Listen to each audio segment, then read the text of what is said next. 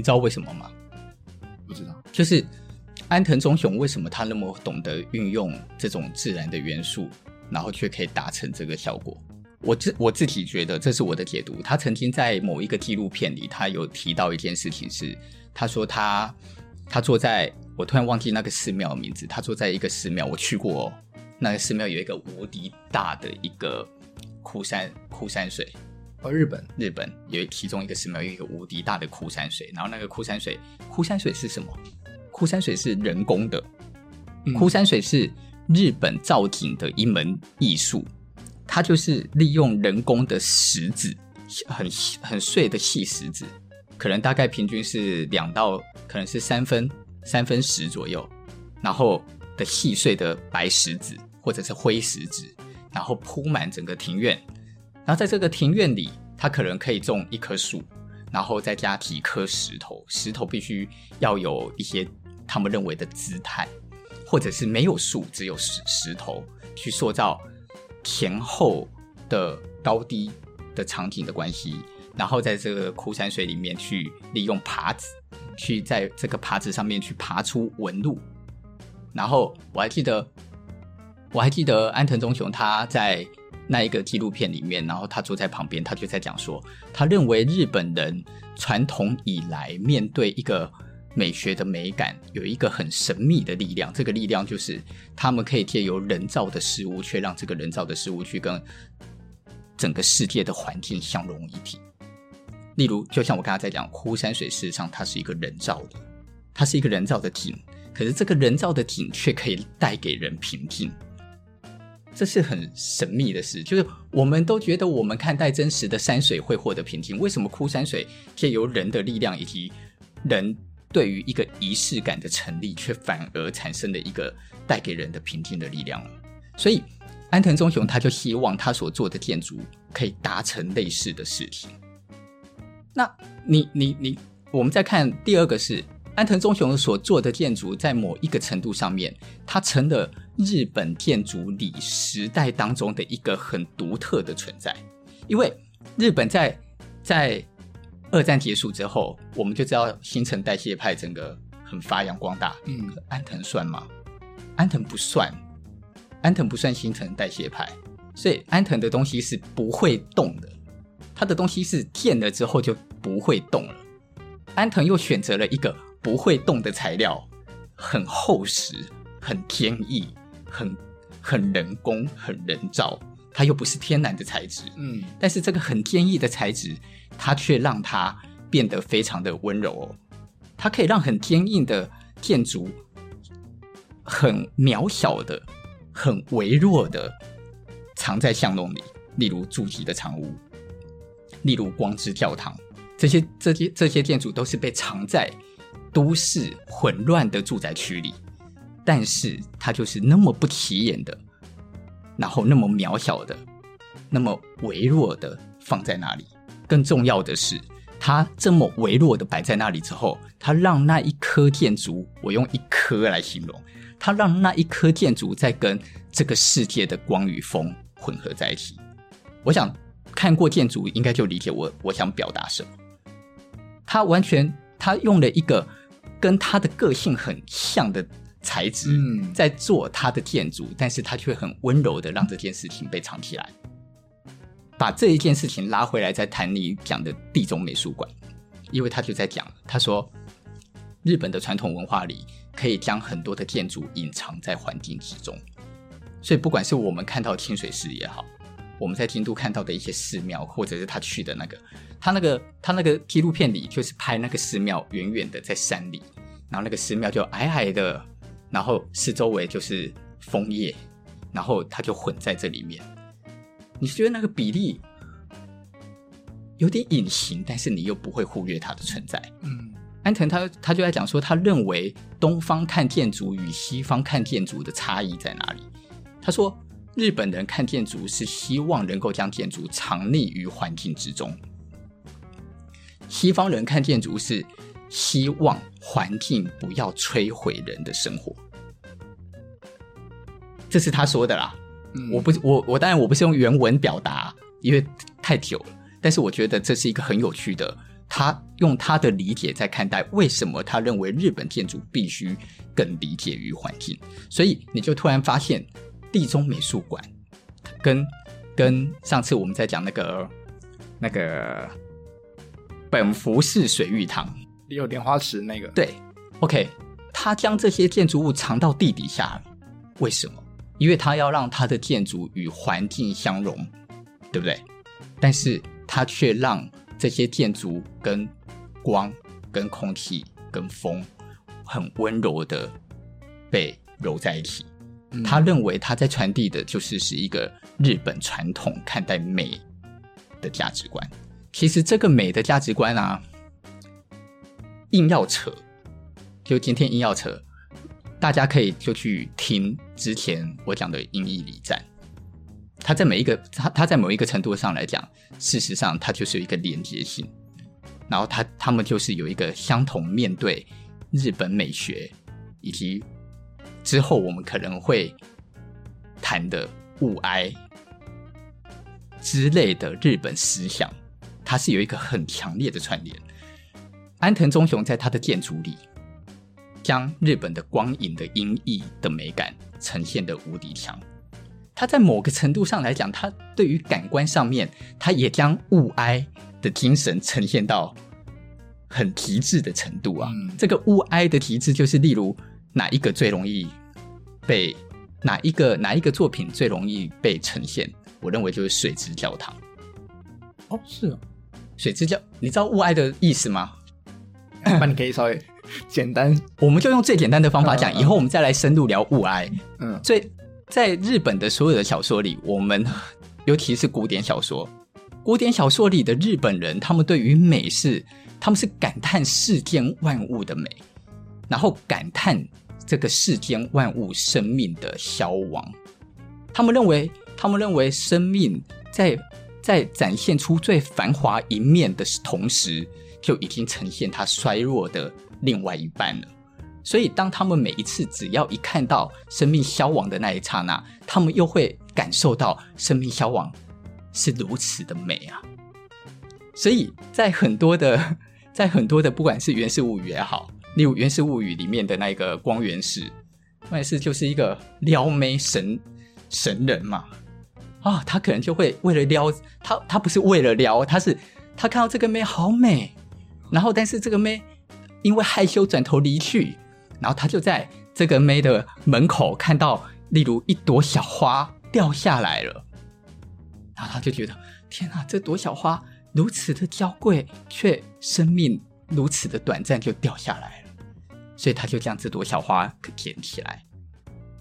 然后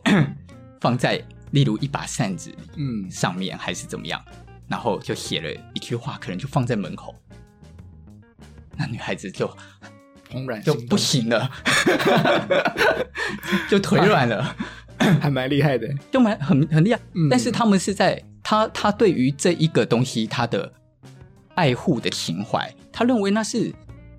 那个就是他对于这个这个生命的爱啊。所以以后我都要准备把扇子就对了。例如川川端川端康成的古都里也有一个类似的，好像、嗯、好像是在讲说有一个小妹妹，然后。我如果讲错了，大家就原谅我，因为我都是临时想的。就是好像有一个小妹妹，她就专专门在煮饭，然后但是她好像走出来看到了有一个什么样的花还是什么什么东西，她就会感叹说：“哎，呃，什么样的时节已经过了，然后原来什么样的花已经落下来了。”然后他就觉得：“哎，真是太美了。”然后就将那个落下来的花放捡起来，然后带到屋子里去保存着。他他们在他们的，所以我们很容易都会在日本的古典小说里，很容易都会看到某一类的用词，就是啊，什么这落这落叶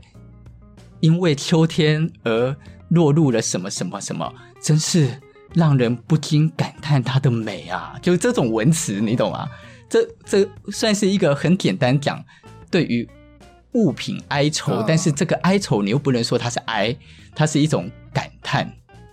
美与哀愁之间的一种感叹。我认为它就是一个一种感叹，这样。所以你在看到从这里拉回来讲安藤忠雄他所做的建筑，嗯，你不禁你就会感觉到，他这他他在他的建筑里就是很神秘的呈现出一种安静的氛围。这种安静的氛围啊，会让你发现说，诶，他用了我们刚刚讲的，他用了跟他的形象很很像那种很坚硬刚强的水泥。然后，但是当你走到了他的建筑物里的时候，他透过透过他的开孔，却让光跟风无形的就变成跟你走在这个建筑物里的人产生了一个关系。你会透过这些光影，跑出一种很神秘的，好像对于人生产生一种思索与感叹的感觉。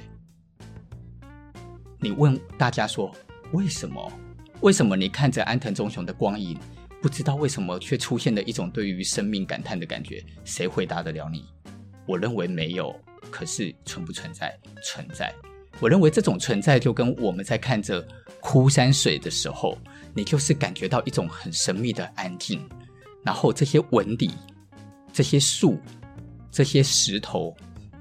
它的静致跟它的形象跟它的比例，莫名的就会让你好像站在那里，觉得可以思考一件事。嗯，那你思考人生的感觉，好诡异。你一问我说，那你要思考什么？不知道。可是就莫名的你会安静下来。嗯。我觉得这个就是安藤忠雄建筑的厉害。我刚刚不是在讲水之教堂吗？嗯，水之水之教堂，它就是想要把整个建筑物跟整个山景混合在一起。所以他他在这个要跟山景混合在一起的时候，他挖了一个水池。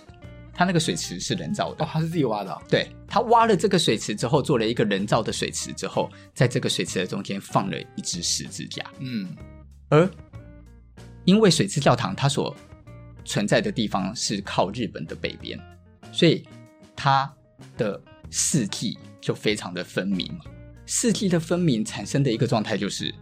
它在十字架的后方种了非常多的枫叶类的植物，所以随着春夏秋冬，夏天就是绿色的，春天就有花开，秋天全部都变枫红，嗯，冬天。所有的雪就会落在十字架跟山顶上，你要怎么样不跟着他感叹说啊，这落叶真是让我感受到人生生命的消亡啊！嗯，你你怎么样不会拥有一种对于人生产生一种感叹？你怎么样不会突然间看着这个画面就去就去理解到？理解到我们在讲的差题也好，或者是人生一瞬也好，很多日本人想要传递给我们对于文化或者是人生思考上的力道很难啊。但是安藤忠雄轻而易举的，他就放了一个对的十字架，他这个建筑物讲白了做完，他已经做完了最重要的事了，他让。去做礼拜的每一个人，随着四季的更迭，他可以一直不停的看到自己人生的变化，这还不够屌吗？嗯，他非常善用于跟自然连接的所有元素，光跟风，对不对？我们就要讲光跟开口跟风的这这几件事，你就会发现安藤算是少数，他真的可以把这些事情拿捏到，我们这样讲好了。他做小尺度的建筑，一点都不让你失望。就是你，你会觉得他所做的小尺度的建筑，他等于重新思考了人对于生活的可能。嗯，例如，我们就讲住吉的长屋，对不对？住吉的长屋，他不让它装空调，然后整个外观是一个完全极简的水泥盒子。你从大门看到的门口，并不是真正的大门，必须转折旁边才是真正的大门。那所有的光跟风拿来，他就是不做最上面的屋顶了。他让，他让他把空间贴成了三个等份，然后让中间的区块是下了雨都可以直接落下来。他在他在他在解读的一种模式，你可以说这样子的这样子的模式真的适合人居住吗？其实我可能没办法。我想没办法的人可能很多，可是我，但是我还是必须要推崇一下的部分是，我认为这个就是建筑建筑师对于人的生活的一种的一种尝试的革命与推敲，对不对？如果我们在看以前的科比一，我哎，我有没有我有没有记错？科比一好像对于他做，他也做过都市的建筑，然后他也曾经针对住宅去推敲过住宅的平面格局应该怎么样最适合人居住。嗯，我我想讲的事情是。建筑师的本质对于小型的建筑，其实有一个很大的部分，都是为了去解决人的生活与生存的问题，以及人与这个自然的关系。建筑师对于大比例的建筑，他在塑造的就变成了另外一个条件，例如神圣性以及思考性。例如罗马的那些大型的建筑建物，不管我们讲万神殿也好啊。帕德嫩神庙也好啊，这一类的，他在谈的事情是人的思考性，以及以及建筑物的神圣性。我觉得安藤忠雄在这这两个部分，他就是可以把人跟神都拿捏的，让你觉得恰到好处，又可以被合并讨论，然后又可以被拆开感受。这个是我个人的感觉，我觉得很屌哎！我觉得，因为我们在新的建筑师的身上，我们可能会阅读到的更多的东西，都是是一种尝试把人大于神，或者是把人大于天地。我们想要，我们想要去越过这个世界的自然，来来诠释出人类可以超越一切。可是，我觉得安藤忠雄的建筑。从来没有去思考我要不要超越这一切，而是是我能不能尊敬这一切，然后相融于这一切。嗯，我觉得这个是我在看安藤的建筑，跟我在看新一代日本建筑师的建筑，我所感受到的差别。